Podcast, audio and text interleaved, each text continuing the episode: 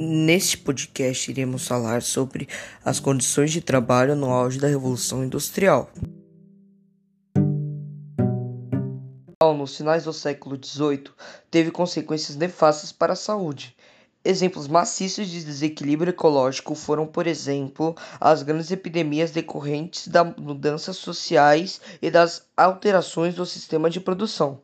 Grande quantidade de pessoas migrava e aglomeravam-se nas grandes cidades, com fracas condições de salubridade e habitabilidade, facilitadoras da difusão de micro-organismos causadores de grande morbidade e mortalidade.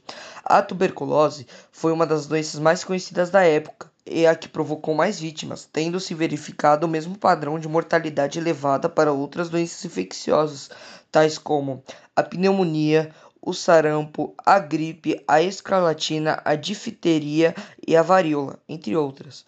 A primeira revolução da saúde foi um dos ramos do modelo biomédico que conduziu ao desenvolvimento das modernas medidas de saúde pública.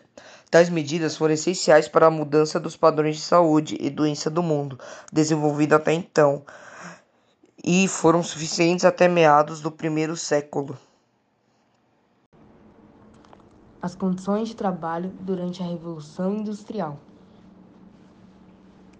As condições de trabalho eram péssimas, não havendo uma delimitação racional na carga horária, com cargas horárias chegando a 16 horas por dia. Não existia direitos trabalhistas suficientes e garantias mínimas de condições de trabalho. E tinha vários acidentes no trabalho, entre o proletariado inglês existia a exploração até mesmo no trabalho infantil.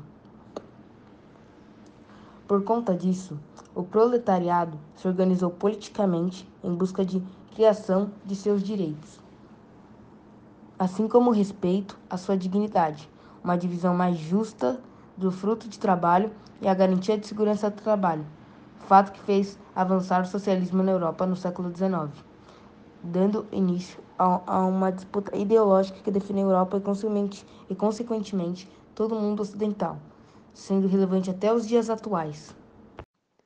A vida era rotina.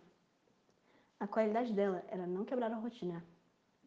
A partir do final do século XVIII e a partir do século XIX, com a Revolução Industrial, a qualidade de vida passou a ser equivalente a viver no setor urbano contar que as máquinas fizessem todo o trabalho pesado e poder controlar também a melhor forma de conservar a natureza.